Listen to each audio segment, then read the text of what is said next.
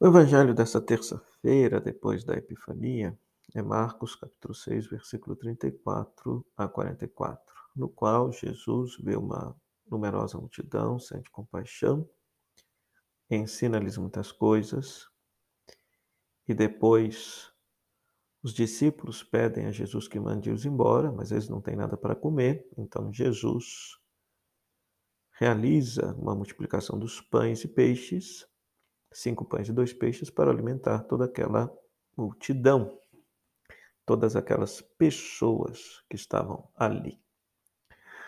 Ontem nós vimos que Jesus pregava a chegada iminente do reino de Deus. Ou seja, o reino de Deus é a intervenção definitiva de Deus na história humana, libertando a história humana de toda dor, de todo sofrimento, de toda maldade. Hoje, Jesus continua agindo para fazer com que o reino de Deus possa chegar e ser pleno na história humana. De que forma? Combatendo o problema da fome. Nós estamos numa situação terrível de pandemia, que graças a Deus parece que estamos superando, mas hum, é sabido, você, você tem acesso aos noticiários, pessoas que não têm absolutamente nada para comer seja, uh, os meios para se ter comida, por exemplo, gás de cozinha, está caríssimo, pessoas estão desempregadas, pessoas estão revirando lata de lixo, pessoas estão comendo osso, há pessoas com fome. Qual deve ser a postura daquele que se diz discípulo e discípula de Jesus diante da fome das pessoas?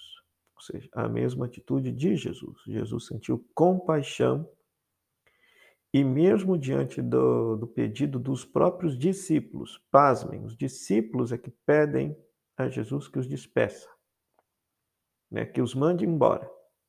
Mas Jesus não. Jesus insiste para que a multidão fique.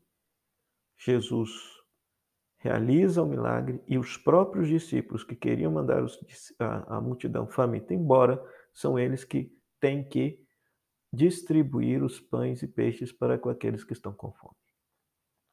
A impressão que eu tenho é que os discípulos queriam lavar as mãos diante dessa situação, como tantos hoje que se dizem cristãos, católicos, lavam as mãos diante da injustiça social presente no Brasil. E que acusam aqueles que fazem as denúncias como se fossem comunistas, como se fossem pessoas que não comungam da fé católica. Então, que esta palavra de hoje nos inspire a ter caridade e misericórdia para com aqueles que passam fome e que a fome de tantos brasileiros não nos seja de forma alguma indiferente.